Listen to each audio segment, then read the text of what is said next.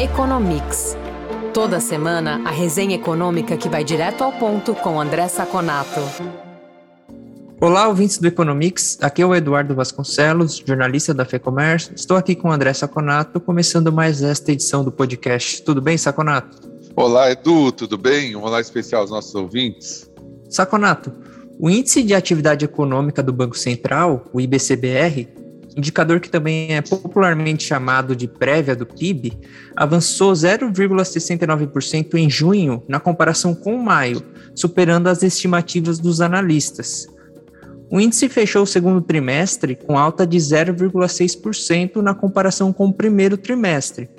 O dado é positivo, mas indica que a economia está desacelerando, Vale lembrar que o IBCBR avançou 1,12% no primeiro trimestre e o PIB em si, divulgado pelo IBGE, teve alta de 1%. De todo modo, algumas consultorias e instituições financeiras revisaram para cima as projeções de crescimento da economia para este ano. Qual é a sua avaliação sobre o desempenho da atividade econômica? Olha, Edu, o número foi inegavelmente bom. Só para a gente ter uma ideia, é, alguns é, consultorias, bancos pesquisados pela Reuters mostraram uma previsão de 0,25%. Como você falou, o número de 0,69 veio muito acima dessa expectativa. Outro número que dá para perceber como esse número é bom, em relação a junho de 2021, ano contra ano, o PIB, o, a prévia do PIB, né, é, subiu, o proxy do PIB subiu 3,09, tá? Entre abril e junho, em relação a abril e junho de 2021, 3%. Ou seja, ano contra ano, o PIB está rodando em 3%. Isso fez com que a maioria do mercado, isso já deve aparecer na próxima pesquisa Focus, mostrasse uma revisão para cima do PIB. Aquele PIB do começo do ano, entre meio e um, que as pessoas, as consultorias, os bancos, as, as instituições financeiras previam, já está entre 2 e 2,5. É cedo para falar que o PIB vai ser acima de 2. A gente lembra que no meio do ano que passado, as previsões chegaram a apontar 5,5 e no final você teve 4,6. É, é, muito possível que as eleições também atrapalhem um pouquinho por conta da tensão eleitoral, né? Qualquer eleição que você tem tem uma tensão implícita. Na divisão entre setores, pré o resultado de junho, serviço subiu 0,7, indústria subiu 0,4 mas o varejo teve queda de 1,4. Esse número só não foi maior por causa dessa desse número bem ruim de varejo, né? O que, que nós vamos ter a partir de agora? O que, que esperar para os próximos meses, tá? Primeiro, as condições de crescimento estão melhores, não tem como negar, do que estavam no começo do ano. Possivelmente, isso já leva um carregamento estatístico. Alguns economistas calculam que esse carregamento para o terceiro trimestre já é de 0,4. Isso significa o seguinte: que se eu mantiver o nível que eu tenho em junho, em julho, agosto, setembro, é, no trimestre eu já tenho 0,4 de crescimento por causa daquela diferença de média. O que vai determinar de agora em diante vai ser uma briga, uma, uma luta entre a alta de juros, né, que a gente já está vendo, e ver, por lado negativo, inflação, e por outro lado positivo, o auxílio emergencial que vai vir entre 600 reais e a baixa dos combustíveis, tá? O que é preocupante? Preocupante é que ao fazer essa queda dos impostos, meio de uma maneira de uma, de uma hora para outra dos combustíveis, o governo jogou o ajuste para o ano que vem. Né? Então, uh, provavelmente, como a gente está vendo no Focus, as previsões diminuem de inflação esse ano e aumentam para o ano que vem. Tá? Então, assim, qual é o grande medo? o, o candidato o Luiz Inácio Lula da Silva como candidato Jair Bolsonaro, os dois já falaram que vão manter esse auxílio. Só que isso não cabe no orçamento, não cabe no teto. Para manter esse auxílio no ano que vem, você vai ter que abrir mão do teto. E aí é muito perigoso, tá? E também o setor externo, que vai ser muito mais restritivo com o aumento de juros nos Estados Unidos e em outros países. Essa vai ser a briga no segundo semestre. A possibilidade de ficar muito próxima da estabilidade é alta. E aí o que vai acontecer? O PIB deve fechar efetivamente entre 2 e 2,5. Essa que é, o parece, a probabilidade maior agora. Saconato, nesta quinta-feira, 18 de agosto, ocorreu a sétima rodada do leilão dos aeroportos. O bloco com 11 terminais, incluindo o aeroporto de Congonhas, foi arrematado pelo grupo espanhol AENA por 2,45 bilhões de reais. Aliás, essa foi a única oferta por esse bloco e a concessão vale por 30 anos. Quais os prós e os contras do leilão recém-realizado? Primeiro ponto, Edu, para esclarecer para os nossos ouvintes, eles podem nos perguntar: poxa, mas era o único, único candidato no leilão e mesmo assim conseguiu um ágio de 230%, né? Esses 2,45 bi foi 230% acima do, do lance inicial. Como que isso pode acontecer? Na realidade, os envelopes com os lances foram entregues antes de saber quantos candidatos tinham. Então, quando a ENA enviou o, o, o envelope, ela enviou pensando que outras, como a CCR, poderiam entrar. E no final acabou não entrando. Então, por isso esse ágio, né? Ela pensou que estava disputando e não, não estava. Obviamente, se ela soubesse que era só ela, ela punha o valor inicial mais um real e economizaria aí quase três vezes o valor que ela colocou. Para a gente entender também, essa sétima rodada de concessões de aeroportos, né? Até agora, entre 2011 e 2021, as concessões já abrangem 77% dos terminais de passageiros. 77% são administrados pelo setor privado. Com essa venda, com essa concessão, com essa rodada, vai para quase 92%. Então já temos quase todos os aeroportos concedidos. Isso é uma ótima notícia para quem passa por Guarulhos aqui em São Paulo, para quem passa por Florianópolis, percebe a imensa diferença que é a qualidade de serviço depois de privatizado. Obviamente ainda tem fila, obviamente ainda tem alguns pontos de pico, mas não dá para comparar, por exemplo, para os paulistanos, os paulistas, a sala de desembarque, a sala de esteiras que nós temos hoje em Guarulhos. A mesma coisa para Florianópolis e outros, é, outros aeroportos, tá? É, Congonhas é, é o filão dessa. É, é, o filé mignon dessa privatização, dessa concessão, né? Chegou a ter 22 milhões de passageiros anos antes da pandemia, 61 mil passageiros dia com 592 voos. Em 2020, por causa da pandemia, baixou 70%.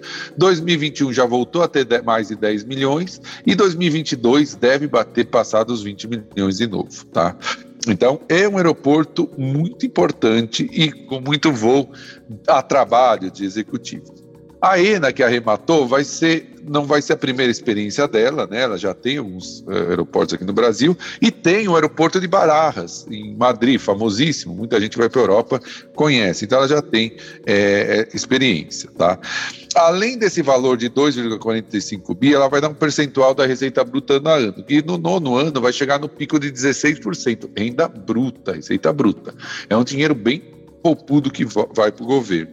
E estão previstos 5,9 bi de capex, de investimentos capex no bloco. Então, assim, é positivo, né? É, a gente uh, dava a impressão que ia ser um fracasso por conta de ter só uma, mas o valor final foi positivo. E agora é esperar as melhorias aqui no aeroporto de Congonhas e nos aeroportos de Mato Grosso do Sul, Pará e Minas Gerais que esse bloco contém. Que a gente continue fazendo concessões em outros setores. Quer saber mais sobre o comportamento da economia? Conferir indicadores e pesquisas que orientam o mercado? Ter acesso a informações de especialistas em primeira mão e conteúdo exclusivo? Visite o lab.fecomércio.com.br.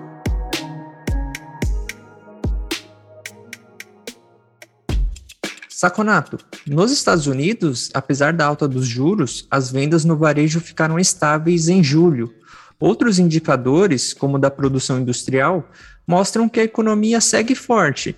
Por outro lado, o setor imobiliário parece ser o primeiro a sentir os efeitos dos juros, com a venda de casas caindo pelo sexto mês seguido. Qual é a realidade da economia norte-americana agora? Está desaquecendo ou em ritmo mais acelerado?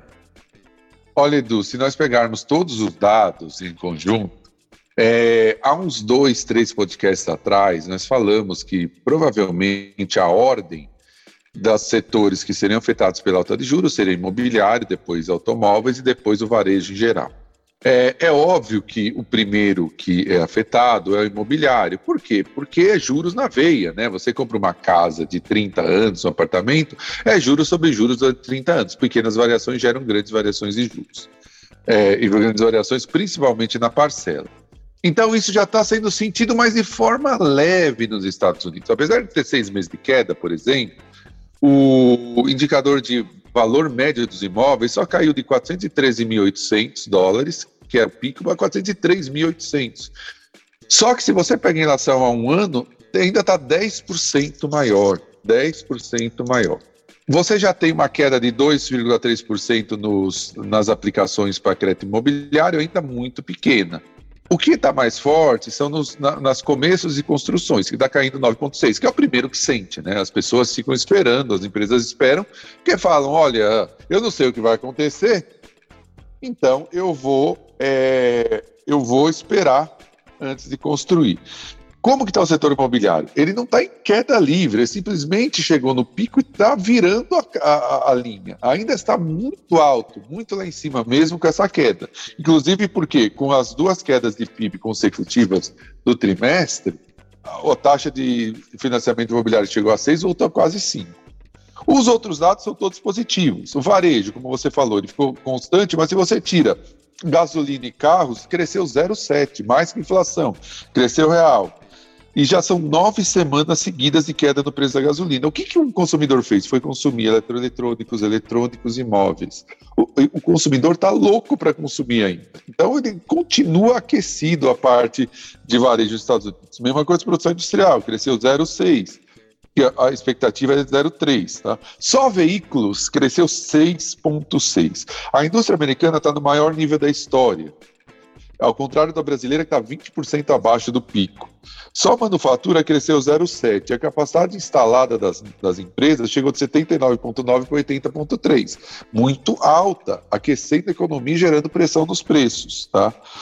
O número de pedidos de seguro-desemprego também aponta para esse, esse sinal: 250 mil né? Em quatro semanas a média está em 246 mil. Antes da pandemia estava em 220, que foi uma época extremamente aquecida. Tá? Tem algum sinal de desaceleração, mas é fraquinho ainda. Então, assim, tanto varejo como produção industrial, como os primeiros números de emprego, mostram que a economia americana continua muito aquecida e precisa de muitos juros para trazer essa inflação para a meta de 2%, mas muito mesmo. Não vai adiantar meio ponto percentual em meio ponto percentual, é de 0,75 para cima, no mínimo. Saconato, a economia da China parece não estar avançando ao ritmo que se esperava. As vendas no varejo cresceram 2,7% em julho, na comparação com o mesmo mês do ano anterior, mas a projeção era de alta de 5%. A produção industrial avançou 3,8%, também ficando abaixo da estimativa de 4,6%. Além disso, o desemprego entre os jovens chega a quase 20%. 2022 não tem sido um ano muito promissor para a economia chinesa, não é? De maneira nenhuma, Edu. Do mesmo jeito que a gente fala que os números da economia americana não param de mostrar aquecimento, os números da economia chinesa, turbinados pelo Covid-0, né, pela, pela queda do Covid-0, mostram, como você falou, quedas em relação à expectativa muito grande. E não só em relação à expectativa, na margem, né? Como você falou, o varejo subiu 2,7, mas tinha subido 3,1 em junho a produção industrial subiu 3,8, mas tinha subido 3,9 em junho e vinha de queda, está no nível muito baixo. Só para a gente ter uma ideia, no varejo, carros caiu 9,7%, vendas online 10%, móveis, material de construção, tudo tiveram não só não subiram, como tiveram quedas. Os investimentos ativos fixos ficaram em 5,7% de alta, bem menor do que a expectativa. Ou seja, só não caiu mais porque as exportações estão subindo em ritmo de 18% a 20%. A economia chinesa continua com números muito ruins, o governo continua com o programa de Covid zero, as casas de, de, investimento financeiras internacionais já começam a colocar o PIB da China não mais em 4, mas em 3,5, algumas até em 3,3 por ano a China não vai ter um ano bom. E é um ano em que o Xi Jinping vai ser recolocado no poder. As notícias não são muito boas para ele de maneira alguma. É isso por essa edição, Saconato. Obrigado pela entrevista. A gente volta a se falar na próxima edição do Economics. Até lá. Muito obrigado, Edu, pela nossa conversa. Muito obrigado aos ouvintes que estiveram conosco até agora. E nos falamos na próxima edição do nosso podcast. Informação e análises inéditas. Mobilização empresarial.